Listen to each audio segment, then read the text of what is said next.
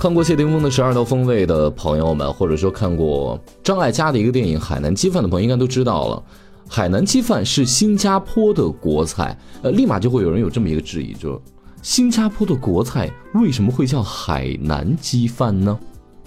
于是就有人跑到海南去找这正宗的海南鸡饭是不是在海南，结果发现海南鸡饭在海南你找不着，你能找着一种叫文昌鸡饭的。今天非吃不可，就给大伙来扒一扒。为什么最正宗的海南鸡饭会在新加坡呢？你好，我是韩非，韩非不是韩非子，谁听谁变瘦，谁转谁最美。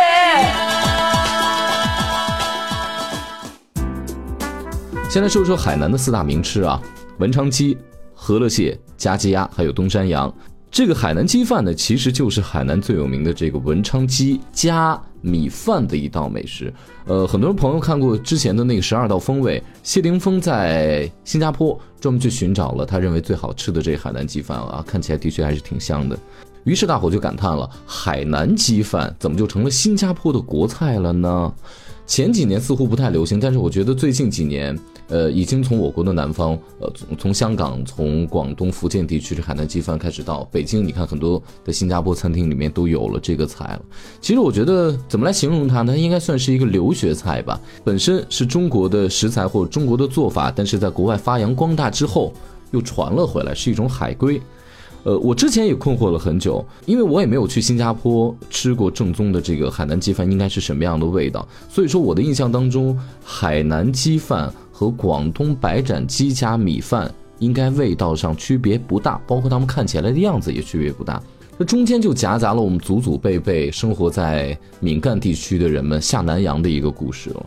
呃，首先我觉得我们不应该把中国的美食狭隘的认为它就应该在中国大陆以内，比如说在别的地方出现了中国的美食，我们就认为是剽窃啊，比如说什么韩国的什么粽吃粽子呀什么之类的，我们应该放放开到华人圈。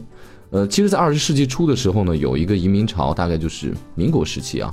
呃其实这个下南洋的历史非常长，从郑和下西洋，最早它就是先下南洋的。主要的这个海南鸡饭的这个一路上到了东南亚，到了南洋那边，就是在二十世纪初的那次移民潮。那随着这个移民潮下南洋的，不仅有这个要经商的人，要过去打工的人，更多的是这些人带着中国味走的，他得带着他们家乡的一些美食，比如说这海南鸡饭。就被大家带了过去，所以海南鸡饭能够成为新加坡的国菜，在这么一个文化相对来说融合度极高，你想他们的官方语言就有五种，所以我觉得海南鸡饭能够在新加坡成为国菜，应该是所有的华人甚至于中国人的一个骄傲，因为新加坡的文化相当多元，我觉得最起码提起海南鸡饭这几个字就能够解一部分同胞的乡愁。要是大家比较了解这个。南洋华侨文化的话，基本上就能明白他们的精神是什么。我觉得是精益求精。比如说，呃，宁可变卖大厦，也要支持厦大的陈嘉庚先生。大家应该知道他在新加坡做的那些东西的那那种精致程度，现在我们都叹为观止。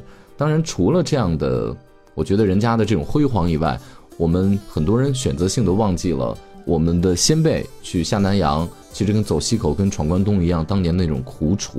你想想看，假如说我能够在家里面守住这一亩三分田的话，我干嘛去背井离乡呢？民国时期做了一个调查，就是这下下南洋的人为什么下南洋，接近百分之七十人的理由就是因为生活所迫，当时社会相对来说比较动乱，然后他们被迫到南洋去打工、去做生意、经商也好，等等等等。所以毋庸置疑的是，海南鸡饭啊，它的原型一定是从我国的广东和闽南地区定型的。然后呢，它选用的鸡种文昌鸡嘛，它是海南比较有名的一个一一个鸡种。后来到了新加坡，等于说是改造升级，并且发扬光大了。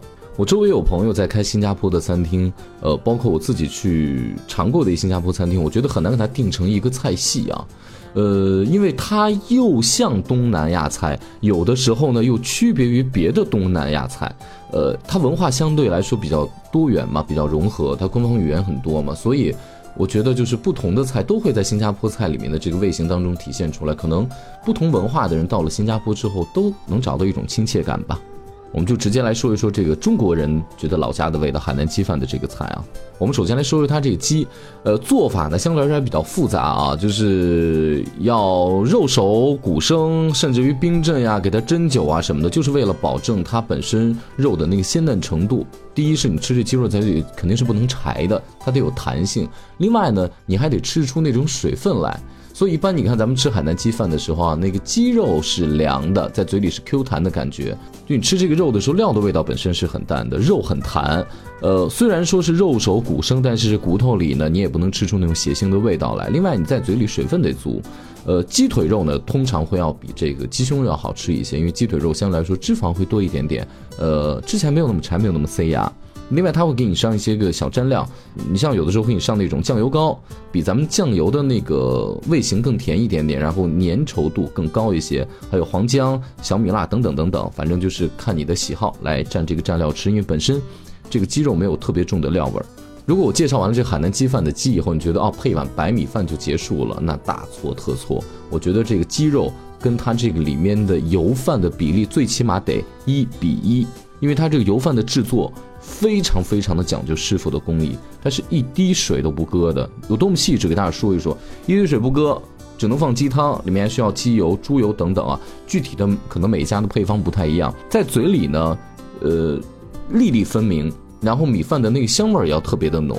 另外呢，看起来极其油亮，有那种淡淡的金黄色。呃，之前还有一种淡淡的一种香味儿，其实是斑斓叶。很多人可能不知道斑斓叶是什么，就你去新加坡新加坡餐厅经常会喝的水的时候呢，你就有一种粮食的香味儿。那个粮食的香味儿通常就是斑斓叶，它能够去腥，能够给这个米饭增加一种特殊的香味。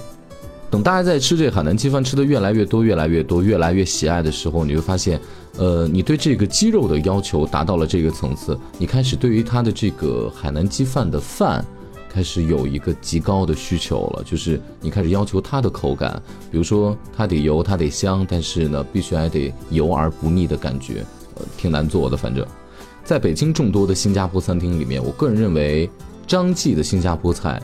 的这个海南鸡饭是他们家的最佳，甚至于在北京的海南鸡饭里面最佳。呃，我记得他们最早的店好像是开在那个青年路附近，但后来开了多少家店我不知道啊。我当时去呢遇到了一师傅，那师傅叫小张，老家是河北的。然后我还正在怀疑，我说：“哎，小张师傅，你是河北人，你怎么这个海南鸡饭做的还不错哎？”他就说：“啊，你来我这儿吃了，以后就不用去新加坡吃了。”这语气呢也是非常的嚣张啊。然后我就聊了一下他的故事，简单给大伙来梳理一下。他从小是练武的，后来去了少林寺，完了以后呢，就到北京的机场工作了。具体做什么不知道。我在想，人人是不是当年是在做保安啊，还是做什么？这故事的转折点就在于他有一天在机场，他突然捡了一包，他就本着中华民族这种拾金不昧的，要是吧，要归还失主这种精神。然后呢，就找到那个人，把那名片找出来，打电话给你。结果那失失主是谁呢？他是新加坡一个极其极其著名的餐饮企业的老板。那人说：“哎呦，这小张这孩子挺踏实的，你愿不愿意去新加坡呀？”他说：“可以啊。”然后他就坐着飞机去了新加坡，然后他就学厨，就跟着新加坡最好的师傅学会海南鸡饭。但后来他想，嗯，我还是要回国。把我们的这个跟武术精神一样回国发扬光大一下，然后他就回到了北京，然后就有了后来我吃到的那一碗海南鸡饭。不知道为什么这几天我的味蕾一直提出一个需求，想吃东南亚菜。嗯，今天说了这海南鸡饭，下一期不如说一下那个老司机开火车哐吃哐吃哐吃的越南火车头米粉吧。您记住了，每周的一三五晚餐六点钟，下班路上您听我韩飞给您讲美食，下回再见吧。今天给大家推荐一个非常优秀的年轻人，谁谁谁？一个并没有吃胖的美食节目主持人，韩非。哦，嗯，不认识。哦，当我没问。哦。你好，我是韩非。韩非不是韩非子，谁听谁变瘦，谁转谁最美。